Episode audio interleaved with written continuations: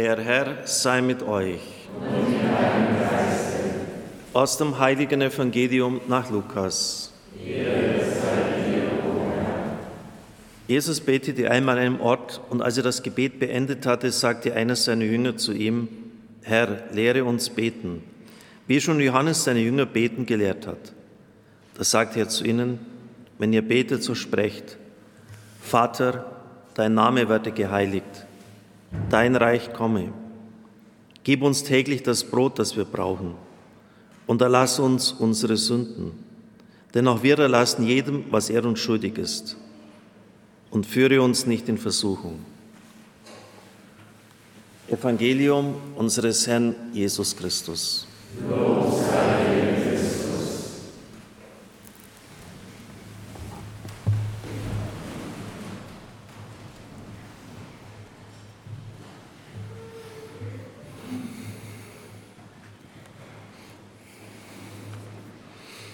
Wenn wir die, die Worte hören, Herr, lehre uns beten, dann denkt man gleich, ähm, sind da Anfänger, sind da Leute, die den Führerschein im Glauben, Führerschein im Beten machen? Können die nicht beten, die Jungs? Es ist anders. Jesus wählt ja seine Jünger aus dem Kreis des Judentums, Menschen, die schon eine Gottesbeziehung haben, auch durch ihr Gebet, durch ihre Erziehung vielleicht. Sie sind nicht heilig, aber jeder von ihnen ist auf seine Weise auf dem Weg. Und sie beten, wie im Judentum gebetet wird, eben überwiegend liturgisch. Die Gebete sind vorgeschrieben, es gibt riesige Gebetsschätze, aber sie erleben bei Jesus das andere. Sie erleben etwas, etwas, was sie nicht kennen. Sie erleben eine ganze Dynamik, sie erleben wirklich gestikulieren sie, leben Jesus, wie er scheinbar im Dialog ist mit dem Vater. Sie hören und sehen den Vater nicht, aber sie sehen Jesus, wie er mit dem Vater ringt, wie er mit dem Vater spricht, wie Jesus in dieser Einheit mit dem Vater lebt. Da spüren sie eine Dimension des Betens. Sie spüren, dass Jesus ganz anders vordringt zum Vater und da sie doch seine Jünger sind, seine Schüler sind, wollen sie diese Dimension durchdringen. Sie wollen verstehen, was da passiert. Und dann bringt Jesus ihnen das Vaterunser bei. Am Ende seines öffentlichen Lebens im Johannesevangelium 16, als Jesus sich von den Jüngern verabschiedet im Abendmahlsaal, da sagt er noch einmal, alles, was ihr in meinem Namen erbitten werdet, wird der Vater im Himmel euch geben. Aber Ihr habt noch nichts in meinem Namen erbeten. Also ihr habt noch nicht dieses Beten gelernt, was ihr bei mir erlebt habt. Aber er sagt es nicht mit einem Vorwurf wie am Ende des Schuljahres beten, Doppelpunkt 6, ungenügend. Das ist das nicht. Sondern er sagt ihnen, ihr habt noch nichts in meinem Namen erbeten, weil das nicht geht ohne die Ausgießung des Heiligen Geistes. Er spürt die Not und die Sehnsucht der Jünger. Sie wollen anders beten. Sie wollen tiefer vordringen in die Gegenwart Gottes. Sie wollen Gott mehr verstehen. Und dafür hat er sie ja gerufen, dass sie durch ihn den Vater sehen. Wer mich sieht, sieht den Vater. Jesus betont ja die Einheit mit dem Vater und er zeigt uns, dass er die menschgewordene Seite Gottes ist. Weiter können wir nicht vordringen als bis zu Jesus, aber ihre Beziehung zu Jesus ist eben immer noch menschlich. Deswegen sagt er, der Geist muss erst kommen, der mich sozusagen ablöst, oder man muss besser sagen, der mich als den Auferstandenen in euch hineintransponiert. Aber was hätten diese Worte genützt bei Aposteln, die sagen, was, was, wovon redest du? Diese geistige und geistliche Dimension der Gegenwart des Auferstandenen in unserem Herzen ist ja die tiefen Dimension, um zu verstehen, was im Gebet wirklich passieren kann, wenn wir uns dieser Dimension öffnen. Der Geist will es. Nur wir verhalten uns oft, dass wir im Hier und Jetzt stecken bleiben und unser Hier und Jetzt geregelt kriegen, da wo ich mit meinem Latein am Ende bin, ach ja, dann wende ich mich an Gott. Ich hier, da mein Problem und da Gott, der die Lösung des Problems eigentlich verstehen muss, denn ich habe ja die Lösung des Problems schon, ich muss nur noch Gott überreden. Mist. Sie, sie, spüren, dass Gebet eine ganz andere Dimension haben muss. Und das Vaterunser, das Jesus die Apostel beten lehrt, geht ja gar nicht ein auf das Hier und Jetzt und die Bedürfnisse, die wir haben. Vater unser im Himmel, geheiligt werde dein Name. Wer von Ihnen hätte das mal einen ganzen Tag lang als Hauptintention des Gebetes? Geheiligt werde dein Name. Ach, pff, ja, was heißt denn das schon? Meditieren Sie das mal durch. Bleiben Sie mal einen ganzen Tag, wenn Sie zum Beispiel einen Wüstentag machen, bleiben Sie mal einen ganzen Tag bei diesem Gedanken. Vater im Himmel, geheiligt werde dein Name. Wir wissen, dass in der Urkirche, man sieht es in Fresken, zum Beispiel in der Callista-Katakombe in, in Rom, wo es wunderschöne Führungen gibt. Wir haben das jetzt in diesem Sommer zu dritt auch gemacht und haben uns dem nochmal so wirklich ausgesetzt und haben gesehen, wie da in den Fresken die Menschen in Orantenhaltung gezeigt wurden. Das ist nicht moderne charismatische Erneuerung, das sind 2000 Jahre alte Fresken, die uns die Menschen zeigen in Orantenhaltung mit erhobenen Armen. Das heißt, wenn ich die Arme erhebe, ist mein Kopf auch automatisch schon so ein bisschen nach hinten geneigt. Ich bin zum Himmel hin orientiert. Vater unser im Himmel, geheiligt werde dein Name. Gebet also in dieser Dimension des Vordringens in die Herrlichkeit Gottes. Und das geht ja offensichtlich. Nur es muss auch geübt werden, es muss auch gewollt werden, es muss praktiziert werden.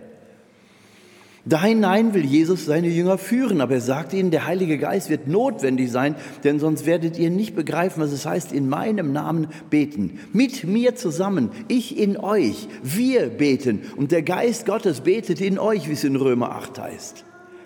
Öffne dich dieser Dimension, Kind Gottes, und du wirst spüren, du wirst in etwas hineingesogen, was dieser Herrlichkeit Gottes entspricht.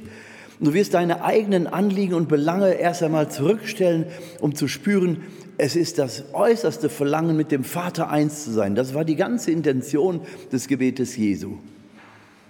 Er musste nicht beten, weil er wissen wollte, wie geht es jetzt weiter, sondern er musste sich eins machen und dieser Einheit mit dem Vater bewusst werden. Das ist für ihn Gebet. Dieser innertrinitarische Dialog, dieses Einsteigen in diese Dynamik der Liebe Gottes, die im ständigen Dialog ist, Vater mit Sohn und im Geist. Und dann eben auch da hinein werden die Menschen genommen. Vater, lass sie eins sein, wie wir eins sind, du in mir und ich in ihnen. Um diese Einheit geht es Jesus und diese Einheit braucht Dialog. Da werde ich nicht sagen, ach, ich weiß gar nicht, was ich beten soll. Du wirst hineingesogen in diese Dimension.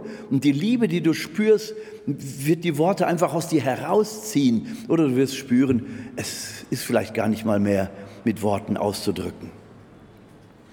Dass der Name Gottes geheiligt werde, muss unsere erste Intention sein, wenn Jesus unsere Frage beantwortet, wie betet man eigentlich? Herr, lehre mich beten. Da muss ich damit rechnen, dass Jesus mich genau in diese Liebesbeziehung zwischen Vater, Sohn und Geist hineinziehen möchte. Und von da aus werde ich eine andere Sichtweise auf das Hier und Jetzt, auf das Leben auf dieser Erde bekommen. Ich werde mit den Augen Jesu sehen lernen, mit dem Herzen Jesu lieben lernen, mit den Händen Jesu segnen lernen und mit dem Geist Jesu sprechen lernen. Gebet in dieser Weise verwandelt und nicht, aua, mein linkes Knie, heil mich doch, Verstehen Sie, wie, wie anders das ist, was Jesus uns im Gebet im Grunde anbieten möchte. Und dann die zweite Bitte, dein Reich komme, dein Wille geschehe. Also das sind, das sind Dimensionen im Gebet, die haben wir oft überhaupt nicht auf dem Schirm. Ist das, was ich tue, Tag für Tag wirklich geeignet, dem Ankommen des Reiches Gottes auf Erde, auf Erden die Brücke zu bauen, den roten Teppich auszurollen? Womit wird der Herr mich äh, antreffen, wenn er wiederkommt? Was tue ich dann gerade, wenn er wiederkommt? Theresa von Avila sagt, Heiligkeit ereignet sich auch in der Küche, in den, bei den Töpfen, beim Alltäglichen. Mach das, was du tun musst, aber tu es anders. Tu es mit, der, mit dieser anderen Intention, dann rühr deine Erbsensuppe, sodass die Liebe Gottes durch den Kochlöffel in die Suppe fließt. Und jeder, der sie isst, wird spüren, da ist was anderes.